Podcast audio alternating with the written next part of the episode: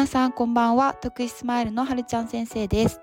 今日はあると便利な支援グッズについて8つご紹介していきます。まず1つ目です、えー、工具セットです。えー、衝動的でカッとなりやすいお子さんがいる場合教室で物が壊れることが、えー、頻繁にあります、えー、簡単に修理できることで子供が自信をなくすことも、え防げると思います。次に2つ目です。簡易テントです。教室内に置くことでクールダウンといってこう落ち着くスペースを確保することができます。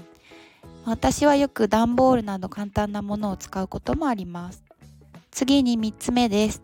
ビニールテープです、えー、貼るのも剥がすのも簡単なのでいろんなところに活用することができます、えー、4つ目です。カゴやボックストレーなどです。提出物が分かるように入れるのはもちろん、えー、個人個人で課題が違うので、えー、片付けや整理が苦手なお子さんでも分かりやすく片付けられるようになっていきます。次に、えー、5つ目です。パーテーションです。パーテーションというのはこう仕切りになるようなもので個人のスペースを確保したり、え無駄な視覚目から入る刺激を遮ることができるので周りに注意が行きがちなお子さんに対しては有効的だと思います。次に6つ目です。テニスボールです、えー、机や椅子がガタガタしてしまうと音などで落ち着き落ち着かないというお子さんがいると思います。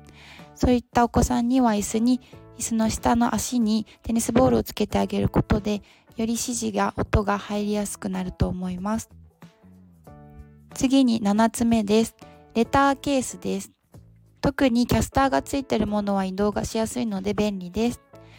えー、個別で学習の課題も違うので、一人一人の学習量に合ったものを入れられるし、まあ、ここまでやれば大丈夫という見通しも持てるので、えー、とても便利なグッズになっています。最後に8つ目です。空き箱やタッパーです。